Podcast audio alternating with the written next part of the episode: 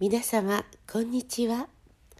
柴田久美子のポッドキャスト「優しく優しく優しく」日々の暮らしの中に優しさをお届けいたします。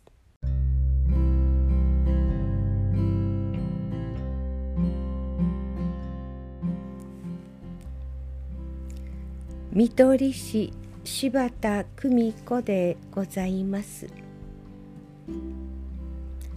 白血病の病床で綴った名の感想文より職人 A 六助著職人の仕事出雲の出歳の話が出ていたが地元である私がよく知っていなかったものをこんな風に本に出てくると急に興味が湧いてくる。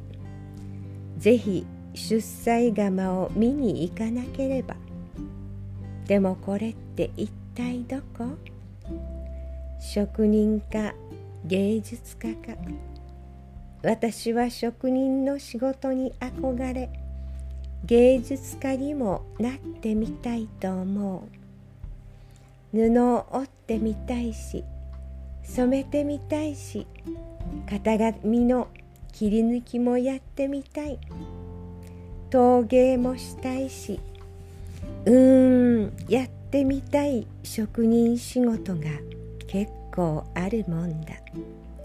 職人になるためには何十年もそのものに対して手を鍛え上げなければならない。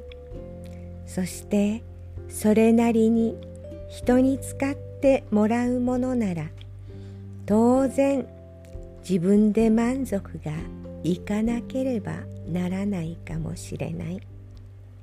私にはまだ職人の仕事の作品は作れない。職人の作るものは人に使ってもらうものだからいいのかもしれない。名はとても手先の器用な娘でした。自ら切り絵を無菌室の中で作り続けました。そして大学では洋裁を学びウェディングドレスを制作した彼女です。どこまでも生きることに希望を捨てなかった。そんな彼女を私は大好きでした。優しく優しく優しくありたい。どうぞ皆様素敵な時間をお過ごしくださいませ。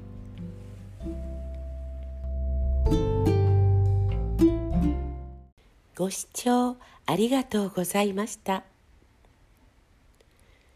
今日も素敵な一日をお過ごしくださいませ。